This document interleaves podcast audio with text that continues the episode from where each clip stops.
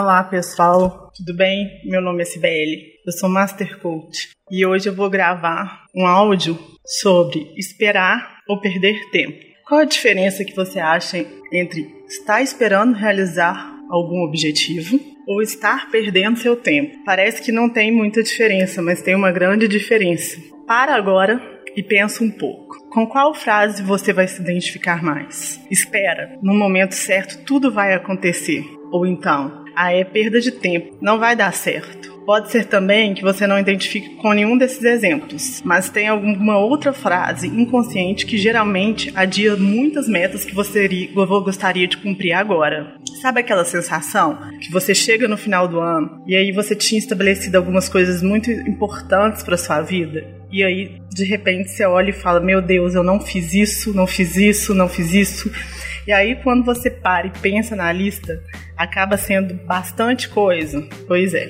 Você e saiba que você não é o único a sentir assim. Mas também não precisa se acomodar e deixar o próximo ano finalizar sentindo da mesma forma, não é mesmo? Uma coisa é certa: esperar por algo não significa que você deve ficar parado até que as coisas caem do céu, como se fosse mágica.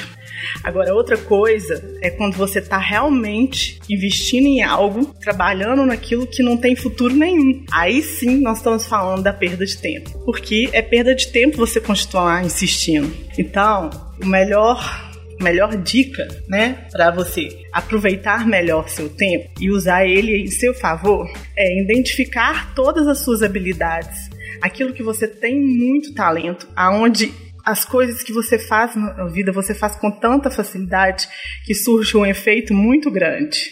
E, né, e trabalhar essas habilidades para reforçar suas forças de forma que essa espera seja significativa e você não fique à mercê do que pode acontecer por milagre, por exemplo. Então, identificando suas habilidades principais, agora pega a caneta na mão e vamos começar a fazer seu planejamento estratégico. Prontinho?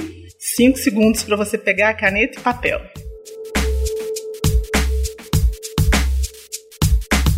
Agora vamos lá. Avalie. Você está medindo seu esforço ou resultado? Qual que é a base que você está utilizando? Você mede se você se esforçou muito ou se você está obtendo realmente um resultado. Suas, suas metas, como que elas estão? Elas estão voltadas para uma atividade meio ou para um objetivo final? Como você estabelece no seu dia a dia essas metas? Se você faz todas as suas tarefas, mas tem aquela sensação de que não saiu do lugar depois de um mês, dois meses, isso não é um, uma evidência de que você está indo em direção do sucesso. Entregar um projeto no prazo, em escopo e qualidade não é o suficiente. Esse projeto ele tem que dar um resultado. Para você, ele tem que ser um sucesso. Por isso é que é importante você avaliar se sua meta está na atividade meio, o que, que você tem que cumprir e tudo, e esquece da meta do fim. Que, qual que é o resultado que você vai alcançar com aquilo. Então, uma, uma, uma técnica bastante rápida que te ajuda a estabelecer uma meta bem interessante na hora que você acorda no dia a dia é o Balanced Scorecard. Você deve separar cada uma de suas metas e elas devem ter quatro componentes. O primeiro componente é o objetivo que você quer atingir. O segundo componente é a, é a sua medição. Como você vai medir esse objetivo? O terceiro componente é o valor alvo da medida. Qual meta deve ser atingida? O quarto componente são as iniciativas organizacionais, ou seja, quais ações serão feitas para atingir o objetivo. Fazer essa escolha consciente é uma estratégia eficiente que certamente vai te ajudar nos seus objetivos futuros. O que, que você acha de começar agora? Então vamos lá? Um exemplo. Por exemplo, eu tenho um livro. O meu objetivo final é que esse livro me dê um domínio e total conhecimento sobre um determinado assunto. E, e eu preciso terminar esse livro em um mês. Ele tem 800 páginas. Então, como é que eu vou. Esse é o que eu preciso atingir. A medida, como é que eu vou medir? No, durante do meu dia, eu tenho uma hora e meia para ler quantas páginas para um livro de 800 páginas ser terminado no mês. Eu pego uma calculadora, dividir 800. Vou pôr uma medição por 30. Eu teria que, no mínimo, em 30 dias, ler 26,666. Ou seja, põe uma meta de 27 páginas. Se eu ler 27 páginas, em, por dia, eu sei que eu termino o livro em 30. Mas eu preciso da qualidade.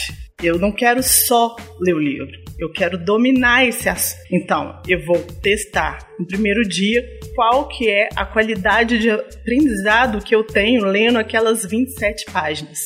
Daí, eu vou captar quanto tempo eu vou gastar por dia para terminar este livro com qualidade, sabendo exatamente. Fazendo esses testes, eu vou ter como eu vou atingir o valor da medida e a meta diária. Já, ou seja, nisso tudo eu já fiz o 1, o 2 e o 3.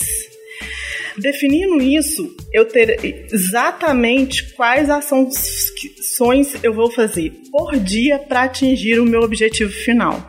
Será que eu fui claro? Você precisa saber mais alguma coisa? Que tal você me escrever no cibele@cibeledias.com para a gente conversar mais detalhado sobre isso? Eu posso, às vezes eu posso te ajudar em alguma coisa. Você tem uma meta que sente que não sai do lugar?